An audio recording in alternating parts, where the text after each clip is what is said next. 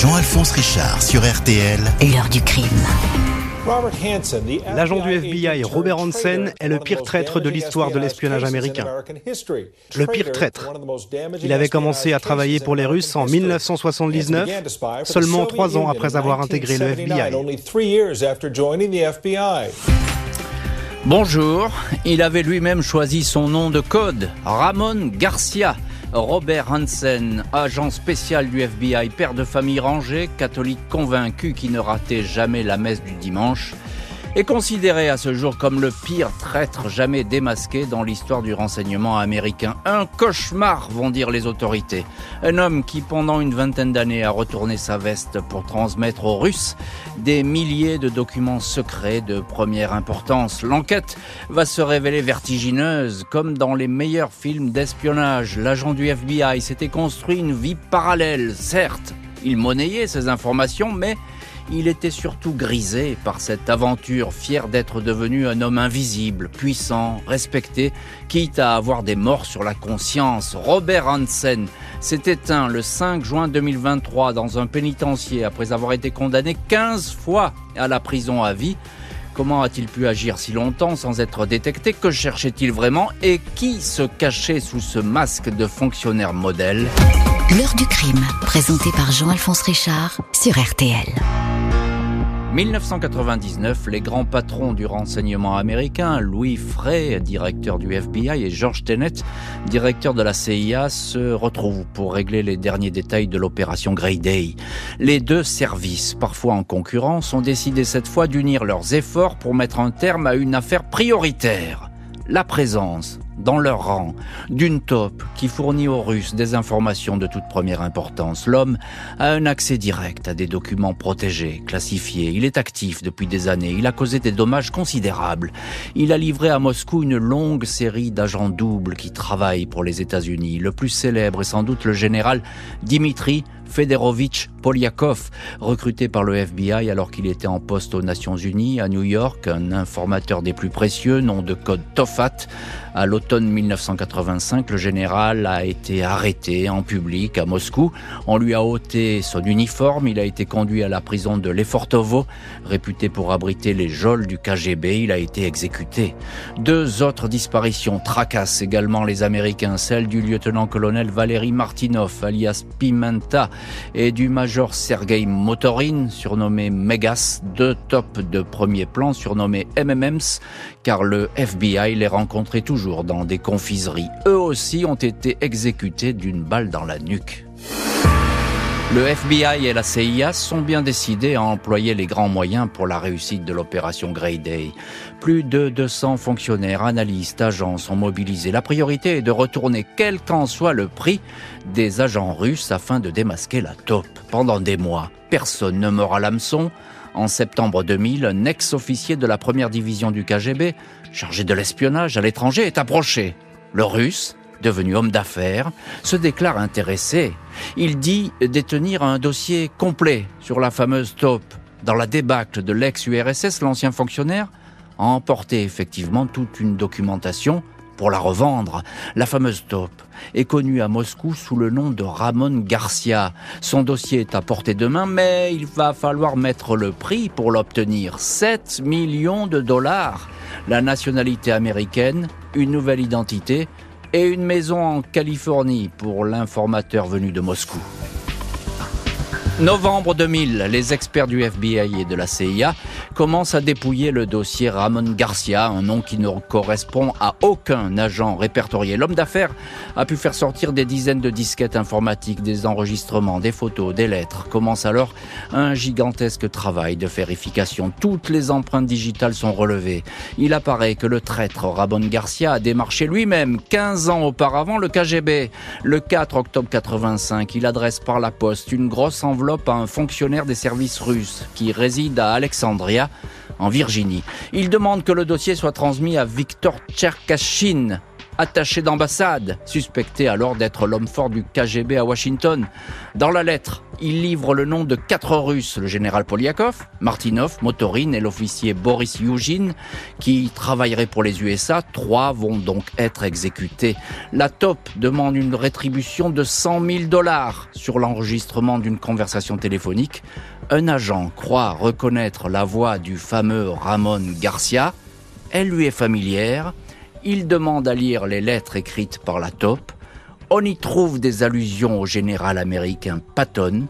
Tout s'éclaire alors. L'agent s'exclame Je crois savoir qui est Ramon Garcia. C'est Robert Hansen. Le nom de Robert Hansen dévoilé, ce dernier fait aussitôt l'objet de toutes les attentions. Il est placé sur écoute, suivi en permanence. Sa maison au 9414 Talisman Drive dans la petite ville de Vienna en Virginie est sous surveillance. Le FBI a même truffé de micros et de caméras la voiture du fonctionnaire, une Ford Taurus grise. Dans le dossier du KGB remis aux Américains, on a retrouvé ses empreintes. Hansen ne rencontrait jamais ses interlocuteurs, mais on sait comment il faisait passer les documents protégés aux Russes selon la bonne vieille méthode de la boîte aux lettres mortes. Un lieu de rendez-vous est établi ainsi qu'une date. Un indice sur place indique que la voie est libre. L'Américain dépose les documents dans un sac dans un lieu discret. Un agent du KGB vient ensuite le récupérer. Personne ne se croise.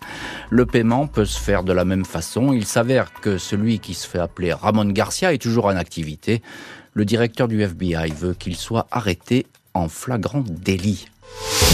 Robert Hansen, 56 ans, est un agent de longue date du FBI. Il y est entré en 1976, à 31 ans après avoir servi dans la police de Chicago.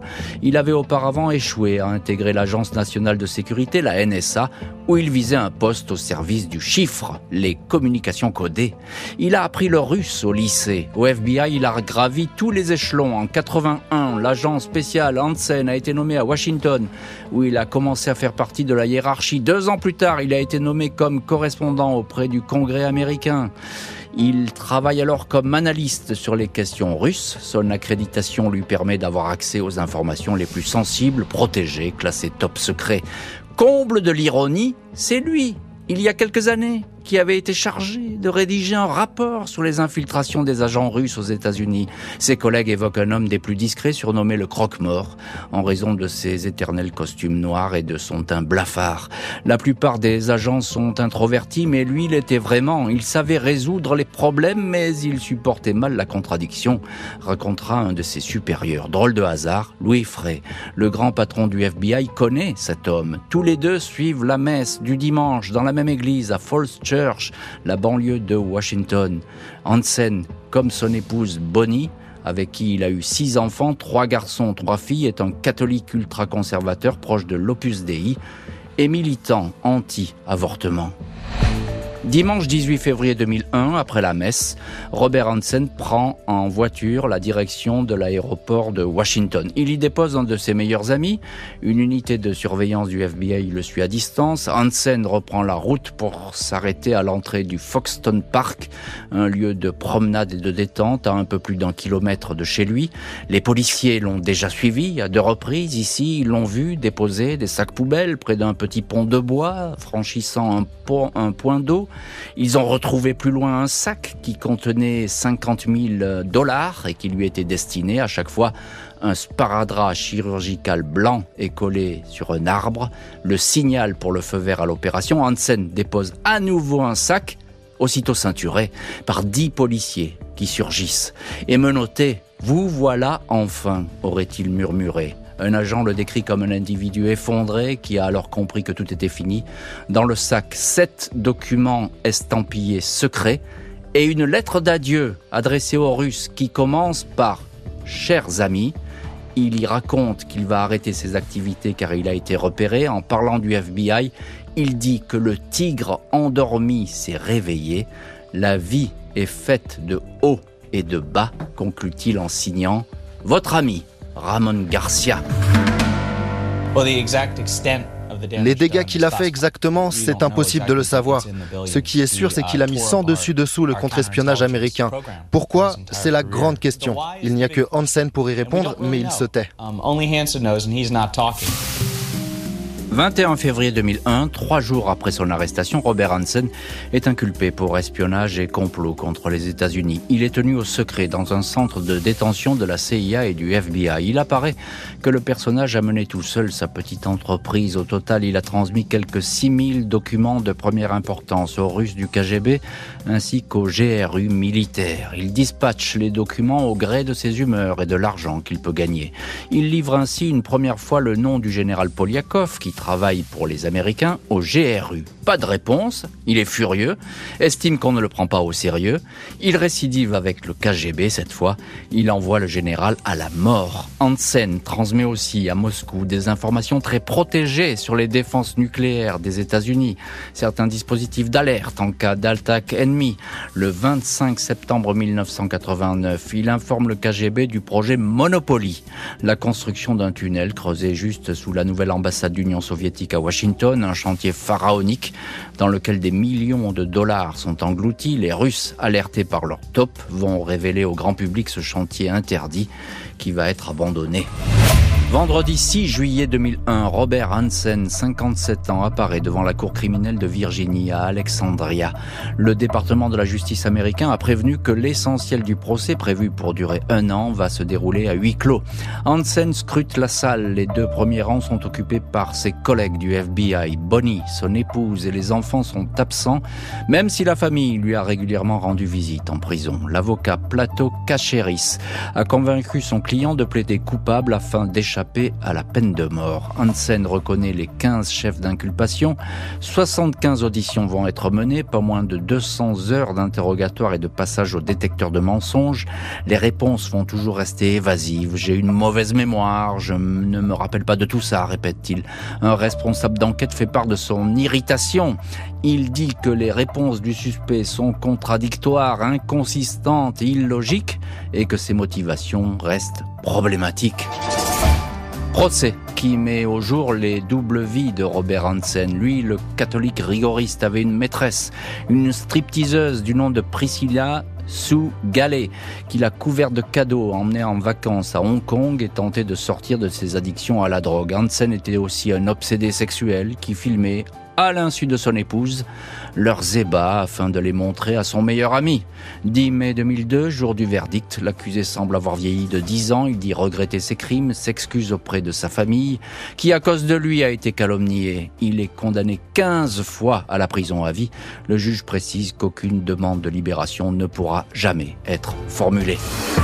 Lundi 5 juin 2023, Robert Hansen, 79 ans, est retrouvé sans vie dans sa cellule du pénitencier de haute sécurité du Colorado, où il était incarcéré à l'isolement 23 heures sur 24, une mort naturelle, indique l'administration.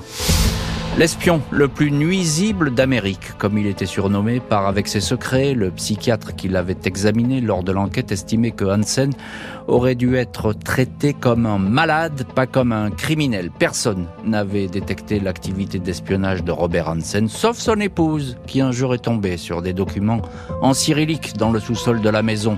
Les documents dans la cave, lui a répondu Robert, ne t'inquiète pas chérie, j'ai pour mission d'embobiner les Russes. Jean-Alphonse Richard sur RTL. L'heure du crime.